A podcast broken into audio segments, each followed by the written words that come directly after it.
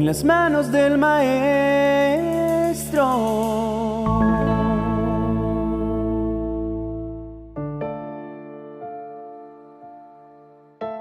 Cómete todo. ¿Sabes cuántos niños en África quisieran tener esa comida?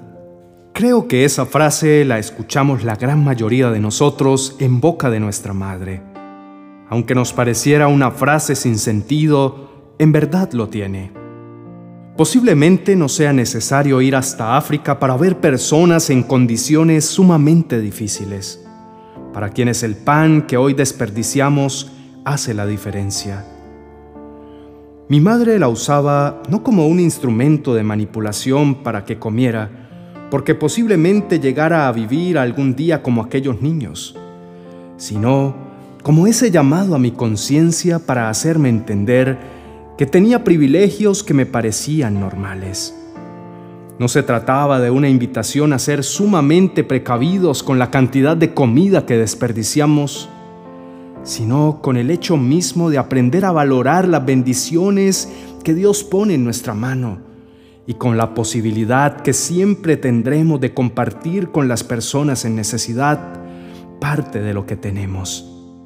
Cantidad de ropa se acumula a diario en nuestros roperos sin que la usemos por largas temporadas, mientras otras personas, incluso de nuestra propia familia, no tienen ropa en buen estado. Nos sucede con todo asunto de nuestra vida, cuando nos hemos acostumbrado a tener todo lo necesario a nuestra mano y nos parece de lo más corriente. La comodidad es una mala consejera cuando se convierte en la promotora del desagradecimiento. En tanto nosotros tenemos agua a la distancia de un giro en la llave, muchas personas en el mundo deben recorrer largas distancias para obtener un poco de agua que no siempre es potable. Nos habituamos a todo y en la medida que vamos habituándonos, perdemos la capacidad de darle el valor que tiene. Nos habituamos al abrazo de nuestra madre y pasan momentos en que nos resultan hasta incómodos pero cuando perdemos la posibilidad de tenerlos, entonces descubrimos su gran valor. Nos habituamos a las palabras cariñosas, nos habituamos a la ropa limpia, nos habituamos a llegar a casa y encontrar un plato de comida servido a la mesa que por razones obvias deberíamos entender que procede del esfuerzo de una persona, bien sea en cocinar para nosotros o en invertir su dinero para comprar la comida ya preparada. Pero así es, nos vamos habituando hasta que la vida da giros inesperados y entonces despertamos en nuestra cama y ver que no está mamá para llamarnos a desayunar porque vive en otro lugar o en el peor de los casos porque falleció, nos aterriza en aquello a lo que debimos darle el valor correcto en el momento exacto. Centenas de matrimonios se pierden porque ambos se habitúan a la compañía del otro, a sus gestos de cariño o a las palabras amorosas, y le van restando el valor que tienen y resultan separándose para darse cuenta que perdieron una persona muy especial por causa del descuido y el menosprecio. Otras tantas van a sus trabajos, renegando del jefe que les correspondió de la labor que realizan, del horario, del tráfico o de los compañeros de trabajo, porque se habituaron a tener un ingreso que garantizara sus gastos y cuando son despedidos, entonces descubren que no era tan malo madrugar para llegar a realizar una tarea que los dignificara. Nos habituamos a los privilegios que Dios nos ha dado y esa conducta es sumamente nociva porque nos convertimos en personas exigentes para las cuales siempre el vaso estará medio vacío. Habituarnos a lo bueno resulta igual de nocivo que acostumbrarnos a lo malo. La vida es cambiante y es necesario apreciar todo lo que a diario recibimos. La gratitud nos abrirá las puertas de la satisfacción y la plenitud de par en par darle el valor a cada gesto, a cada ventaja y privilegio, a cada oportunidad y por supuesto a cada relación, nos mantendrá en un estado de bienestar continuo. El Señor llama nuestra atención como lo hacía mi madre, porque también es posible habituarnos a una vida en la que lo consideramos un simple visitante que nos gusta recibir de cuando en cuando, pero entregarle decididamente nuestro corazón es un plan para el cual esperamos hasta último momento. En el capítulo 12 del libro de Eclesiastés nos advierte, acuérdate de tu Creador en los días de tu juventud, antes que lleguen los malos tiempos y te aflija la vejez. Así no tendrás que decir, desperdicié mi vida.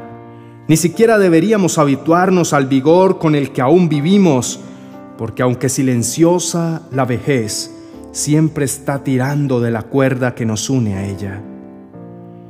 Ten siempre presente a tu Creador mientras todavía eres joven, antes de que llegue el momento en que el sol, la luna y las estrellas se oscurezcan para ti y te lleguen los problemas una y otra vez como una tormenta tras otra. Cuando te llegue esa época, tus brazos perderán las fuerzas, tus piernas se debilitarán y se doblarán se te caerán los dientes y no podrás morder bien la comida, y tu visión será borrosa. No oirás bien, no escucharás el ruido en las calles, ni siquiera el de la piedra que muele tu trigo. No oirás cantar a las mujeres, pero el canto de un pájaro te despertará en la madrugada, porque no podrás dormir. Temerás a las alturas y a tropezar con algo en el camino tu cabello se volverá blanco como las flores de un árbol de almendro. Qué clara descripción de lo pasajero de los privilegios y de la vida. Llegará el momento en que no tendrás a tus padres con vida. Si los tienes, valóralos y aprovechalos. Llegará el momento en que no tendrás a tu lado a tu compañero o compañera de vida. Valóralos y aprovechalos. Valora y aprovecha cada instante de tu vida aquí, en el presente. Si no lo hiciste antes, es momento de comenzar a hacerlo. Cuando das el valor a todo y a todos, entonces también vas a sentir lo valioso que eres y tu entorno cambiará para bien. No esperes a vivir situaciones adversas para apreciar las bendiciones a las que te habituaste. Hay quienes se sentirían afortunados de vivir tu vida con todo y las dificultades que puedas enfrentar. Es momento de romper con esos malos hábitos y acordarnos de lo valioso que es ser agradecidos por todo lo que Dios ha entregado en nuestra mano, diciendo, mi buen Dios, nos ha llenado de tantas bendiciones que nos hemos habituado y perdimos la capacidad de darle el valor a cada una de ellas. Nos sentimos apenados a causa de nuestra falta de gratitud ante tanta generosidad. Hacemos parte de los que tienen un lecho donde reposar, unos brazos a los que acudir, un pan que sacie nuestra hambre y un vestido que cubra nuestro cuerpo. Posiblemente tu inmensa gracia y misericordia jamás permita que vivamos las necesidades que algunas otras personas enfrentan a diario pero te ruego que sensibilices nuestro corazón de modo que podamos entender que estamos en la capacidad de ser respuesta a su necesidad. Te pedimos por cada una de las personas que en diferentes lugares del mundo son víctimas de la violencia, del hambre, de las epidemias y el dolor. Ayúdanos a convertirnos en promotores de bienestar con lo que esté a nuestra mano hacer. No queremos buscarte en el último momento de nuestras vidas, sino queremos hacerte nuestro compañero de vida constante. Te necesitamos, Señor, para todo en nuestra vida te necesitamos, para disfrutar de todo lo que nuestro presente nos brinda, como para dejar de lado nuestro pasado y proyectarnos a construir juntos nuestro futuro. Queremos apreciar el sol tanto como la lluvia y no estar renegando por el frío y el calor. Cada etapa en nuestra vida, cada persona, cada situación merece ser apreciada, porque todas cumplen un objetivo específico en nuestro crecimiento personal.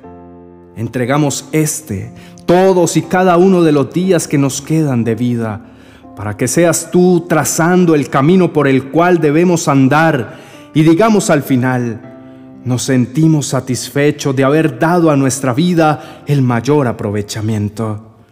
Gracias Señor, gracias por todo lo que has hecho por nosotros hasta hoy. Perdón por el comportamiento caprichoso y demandante que tuvimos. Tenemos exactamente lo que necesitamos para hacer de nuestra vida un éxito. Te bendecimos y te adoramos desde lo profundo de nuestro corazón. Nos confiamos a tu dirección y voluntad, mi Rey, en nuestro amado Señor Jesús. Amén y amén.